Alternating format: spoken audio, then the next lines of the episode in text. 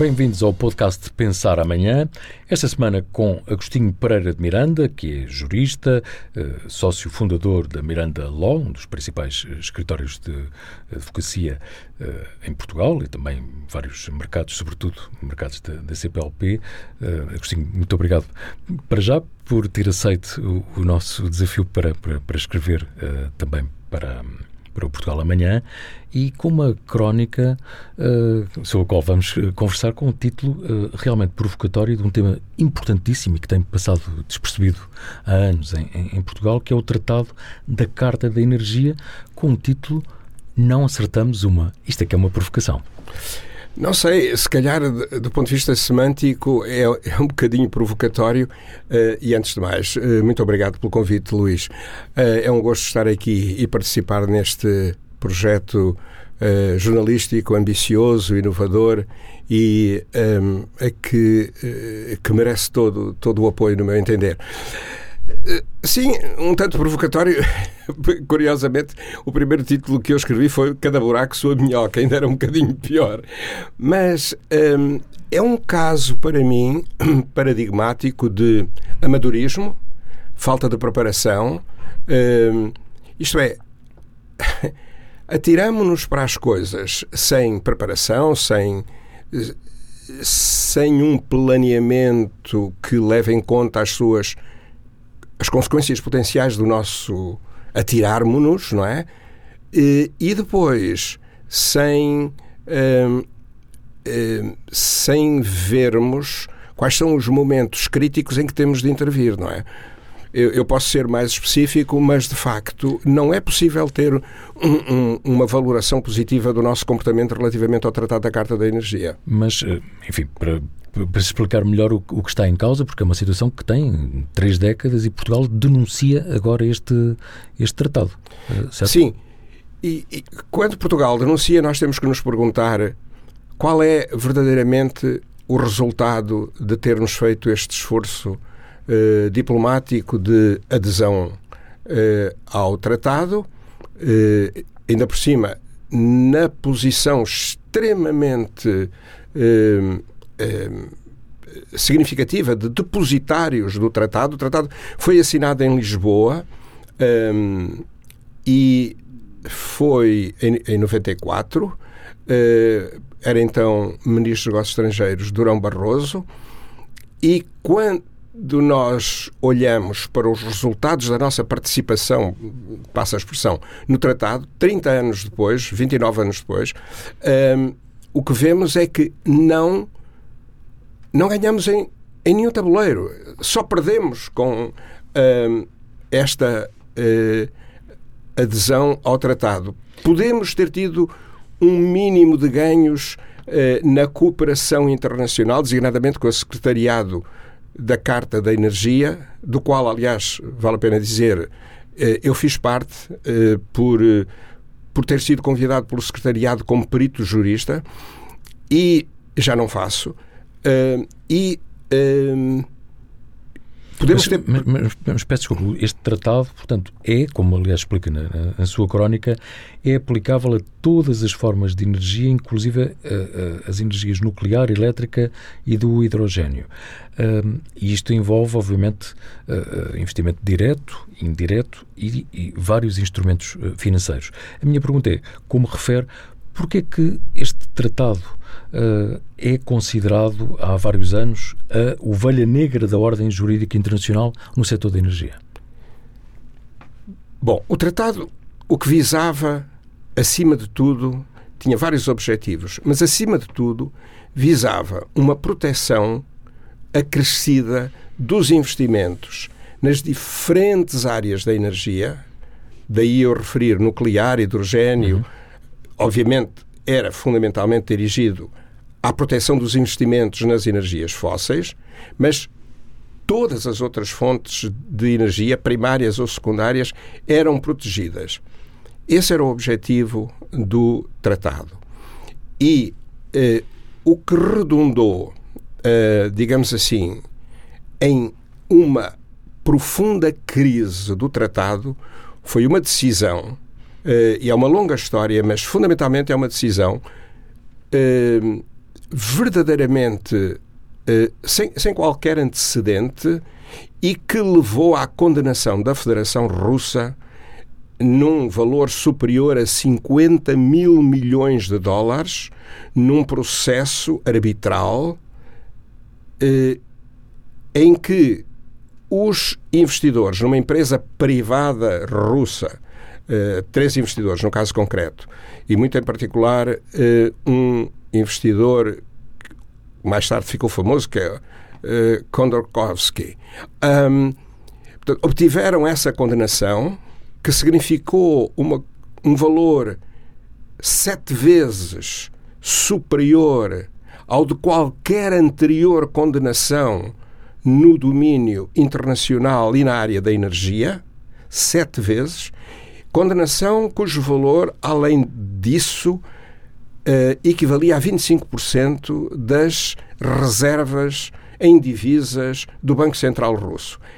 E nessa altura, Sergei Lavrov, o então e ainda ministro dos Negócios Estrangeiros, disse que a Rússia a Federação Russa iria combater por todos os meios ao seu alcance essa decisão que foi considerada iníqua, injusta e um ataque, digamos assim, de, eh, do Ocidente eh, à Federação Russa. E eh, a Rússia iniciou uma campanha por meios, vamos chamar-lhe, informais, que desembocou num, numa atitude que começou na Alemanha e depois se estendeu a toda a Europa de grande hostilidade ao tratado.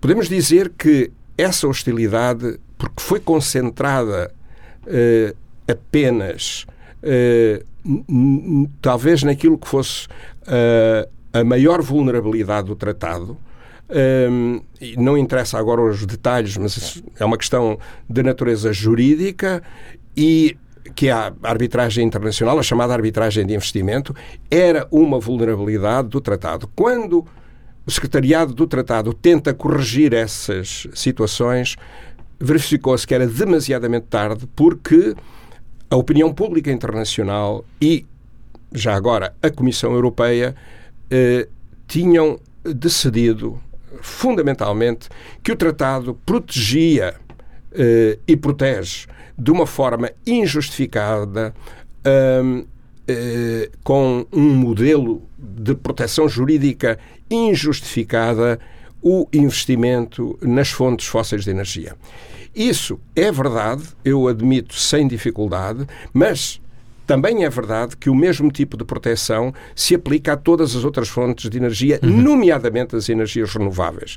E foi isso que levou a que boa parte da litigância à volta do tratado se centrasse nas energias renováveis. Mas voltando à, questão de.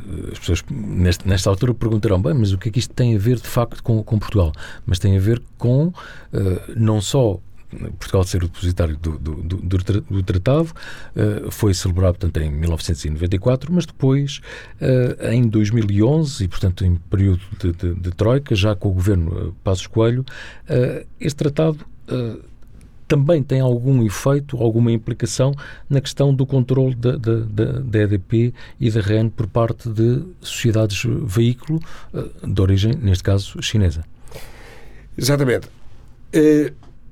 Nestes 29 anos, eu diria praticamente durante um quarto de século, 25 anos, os investimentos que eram feitos nos, até há pouco tempo, 51 eh, países, hoje são um bocadinho menos, 46, 47 talvez, países signatários do tratado, eram sempre feitos ao abrigo do tratado. Um, Porquê? Porque nem sequer era necessário que isso estivesse no contrato de investimento respectivo. E, portanto, não surpreende nada que, a quando dos investimentos chineses na REN e na EDP, primeiro na EDP, depois na REN, uh, os advogados dos interesses chineses tivessem uh, aproveitado digamos, as facilidades, a blindagem do investimento que eram eh, proporcionadas pelo Tratado da Carta de Energia. Mas há um pequeno problema, é que a China não era, nem é atualmente parte do tratado, é um mero observador. Uhum. E, portanto, não podia ter utilizado como utilizou sociedades veículo constituídas designadamente na Grã-Bretanha e no Luxemburgo para fazer estes investimentos. Mas o que é certo é que agora uh, uh, Portugal denuncia uh, o, o, tratado, mas continua sujeito, como, como refere, a obrigações para com investidores estrangeiros nessa, nessa área de energia. qual é que é o esse, efeito disso?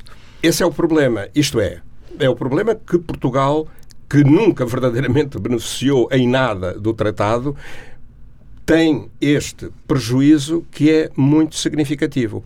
O tratado uh, vai continuar por muitos anos. Para mim é absolutamente evidente, mesmo depois de ser denunciado por todos os países, e, e talvez o venha a ser, uh, uh, de todos os países da União Europeia. União Europeia. Aliás, a própria União Europeia é ainda parte do tratado, como assim a Euratom e outras organizações internacionais. Portanto, mas o que sucede é que quando um país denuncia, isto é, sai, em linguagem mais, uhum. menos jurídica, sai do tratado, verdadeiramente não sai porque continua sujeito às obrigações, uh, não aos direitos, obviamente, mas às obrigações uh, que resultam uh, do tratado durante um período de 20 anos. Isto é, a tal chamada Sunset Clause, isto é, um, uma espécie de pôr do sol jurídico que durará 20 anos a seguir ao ano subsequente à denúncia. Portanto, no caso de Portugal, Portugal vai denunciar, a Assembleia da República já aprovou a denúncia que está pendente hoje da ratificação do decreto. Do, do, do, suponho que é um, um que é uma, um decreto de ratificação do Presidente da República, uhum. seja como for, é um, uma intervenção jurídica do Presidente da República e a sua promulgação.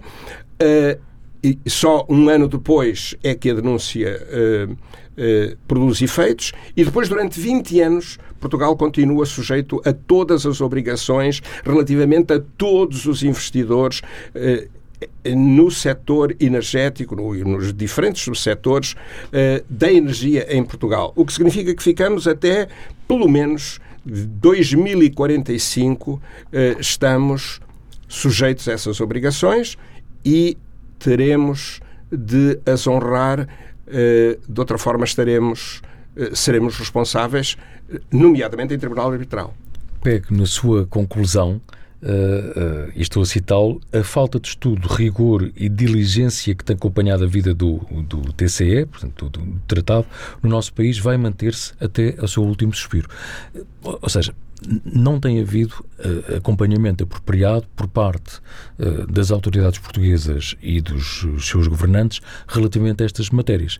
Uh, coloco esta questão porque aproveito para falarmos também de outros temas de justiça que, que mexem, obviamente, com, com profissões liberais, mas eh, que conclusão é que, é que tira. Uh, Portugal não tirou benefício e, e não se preparou ao longo deste, destes anos relativamente a este tipo de tratado?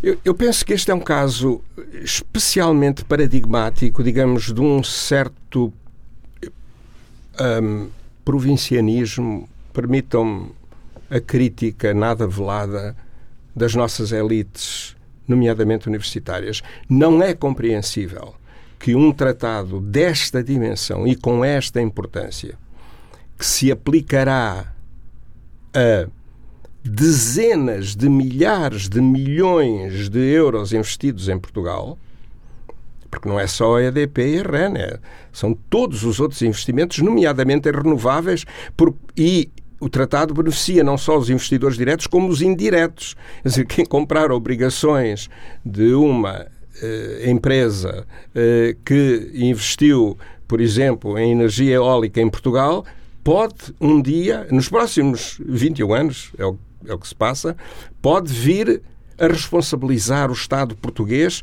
se alguns dos seus direitos adquiridos nos termos do contrato uh, for posto em causa. Portanto, como é que é possível que um tratado desta importância, ao qual Portugal vai estar sujeito durante praticamente meio século, não tenha sido objeto de um único estudo por parte de uma única Universidade de Direito? O único estudo, uh, se calhar não me fica bem dizê-lo, é meu uh, e consta, enfim, de um livro de, de homenagem a um, a, um, a um eminente professor de Direito. Uh, também, se calhar, não tenho um especial mérito.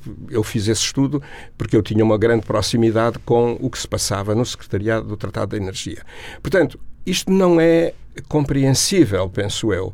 E menos compreensível é que os sucessivos ministros da energia, do ambiente, da transformação, uh, etc., não, não tenham dedicado um mínimo de atenção através dos seus staffs, como é óbvio, não seria necessariamente o ministro. Eu falei com pelo menos dois ministros da energia sobre este tema, até porque Portugal poderia, depois de se ter colocado nesta situação de dependência eh, eh, perante eh, esta esperteza, digamos assim, do investidor chinês ou dos investidores chineses, Portugal podia ter digamos, denunciado essa situação e podia ter posto fim a essa situação através de um mecanismo que o tratado prevê, chamado Denial of Benefits, portanto, a, a, a negação de vantagens resultante eh, de, obviamente, o investidor não ser, eh, isto é, o país do investidor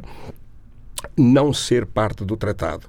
Nada foi feito, mesmo quando eu publicamente denunciei esta situação ao longo dos anos eu devo tê-lo feito uma boa meia dúzia de vezes. Aproveito, eh, enfim, esta oportunidade de estarmos a, a conversar porque uh, sei que tem, uh, tem estado publicamente empenhado e, e, preocupado com várias alterações que, que estão em curso. Uh, quer aos estatutos de ordens profissionais, designadamente de, de, de profissionais liberais, e que as pessoas parece que só agora é que se estão a perceber, apesar do Governo já ter decidido, ou a própria Assembleia da República, o Presidente, entretanto, uh, enviou uh, para o Tribunal Constitucional, e, portanto, enfim, houve, houve várias dúvidas relativamente a isso, mas o que é que isto vai impactar? É que estamos a falar de muita gente nos profissionais liberais. Esta iniciativa legislativa do PS, que aliás foi aprovada na Assembleia da República em 22 de dezembro de 2022, portanto há mais de um ano, a Lei Quadro, sem que praticamente ninguém desse conta dos efeitos dessa Lei Quadro, esta, esta iniciativa um, que foi vendida, entre aspas, como uma exigência da União Europeia e contrapartida para os desembolsos do ou condição imprescindível para os desembolsos do PRR eh, foi eh, claramente eh, é, é, é, certo que algumas das medidas as menos gravosas eram eram sugeridas, recomendadas pela União Europeia, pela OCDE e até pela nossa autoridade da concorrência. Mas isso eram as medidas menos gravosas, mais pacíficas. Uh, mais abertura, menos regulamentação, uh, mais concorrência. São medidas completamente entendíveis num quadro, uh, eu permito chamar-lhe hiperliberal que é o quadro da, em geral, uh, o enquadramento uh, jurídico da economia da União Europeia. Eram entendíveis, mas o Partido Socialista, depois de obter a maioria absoluta, uh, digamos, trouxe para a legislação que acabou por ser, uh, por ser verdadeiramente corporizada nos estatutos que só foram publicados agora, estatutos para as diferentes uh, uh, ordens, são cerca, Dias, pessoas cerca agora de 20. só se perceberem Portanto, agora. Sim. Agora, depois do escrutínio, da lei quadro e dos estatutos, perdão, da Lei Quadro por parte do Tribunal Constitucional, o escrutínio dos estatutos por parte do Presidente da República, sendo que este uh, uh, uh, vetou alguns dos estatutos, nomeadamente a Ordem dos Advogados, só agora é que, digamos, o assunto mereceu um pouco mais de atenção pública. E um, o PS, mais uma vez, uh, com a maioria, uh, firmado na maioria absoluta, uh, confirmou, isto é, aprovou nove, voltou a submeter à Assembleia da República as leis dos estatutos, passa a expressão.